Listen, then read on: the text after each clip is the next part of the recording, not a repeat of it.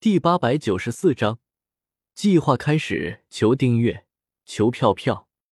千鸟本身就是 A 忍术，而且在穿透性这方面，甚至超过了一些 S 的忍术。千鸟强大的穿透力发出的余波，随着佐助的冲刺，在地面之上更出了一道长长的深沟。噗嗤，没有丝毫的意外。就算是我艾罗的沙球，面对穿透著称的千鸟，还是被击破了防御。啊！这是我的血啊！杀了你，不可原谅！随着佐助使出千鸟，成功击破了沙球的防御。下一刻，沙球之中猛然传出了我艾罗的怒吼。轰！当我艾罗发出怒吼之后，整个沙球。轰然爆开，伴随着一阵庞大的烟雾，一只高达数百米的庞然大物出现在了赛场中央。砰！这只庞然大物出现时产生的冲击波，直接将躲闪不及的佐助给扫飞了出去。这这是什么怪物？佐助艰难的从地上爬起来，不敢置信的看着眼前这只高达数百米。全身有着紫罗兰色纹身图案，看上去像是一只巨大狸猫的怪物，竟然在这里直接爆一尾了吗？萧协看着突然出现的守鹤，忍不住双眼微微一凝。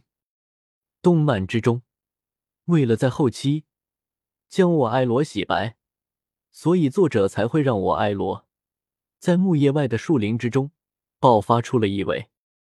毕竟，如果我爱罗在木叶村之中，爆发出异尾的话，死在他手中的木叶村民肯定不计其数，到了后期就根本洗不白了。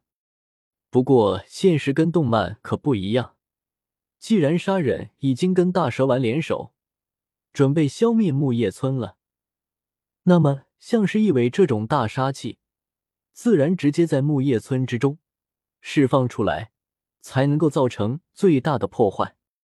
太好了，我终于可以出来了！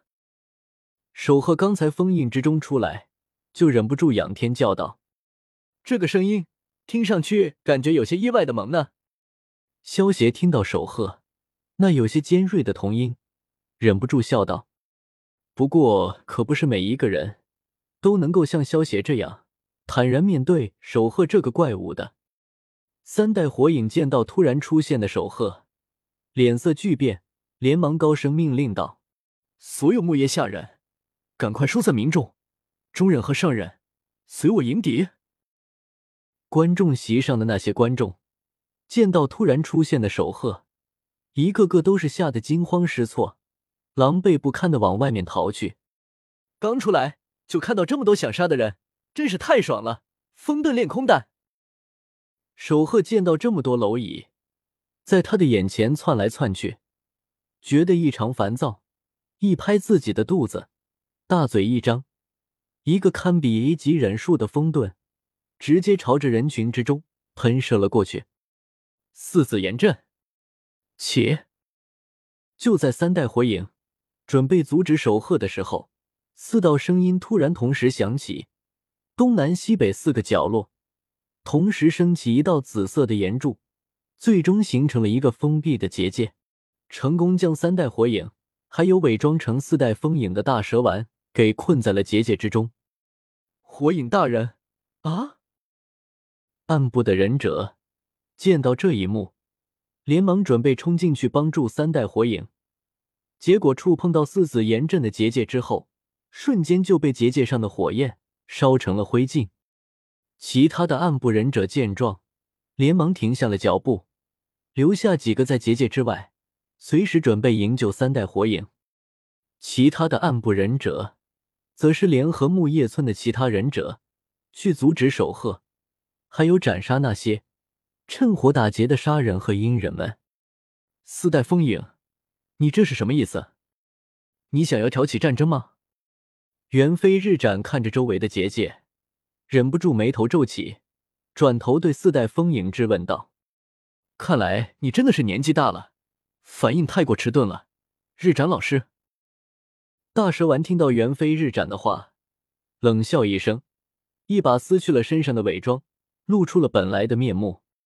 袁飞日斩见到大蛇丸露出本来面目之后，瞳孔猛然一缩，寒声道：“大蛇丸，竟然是你！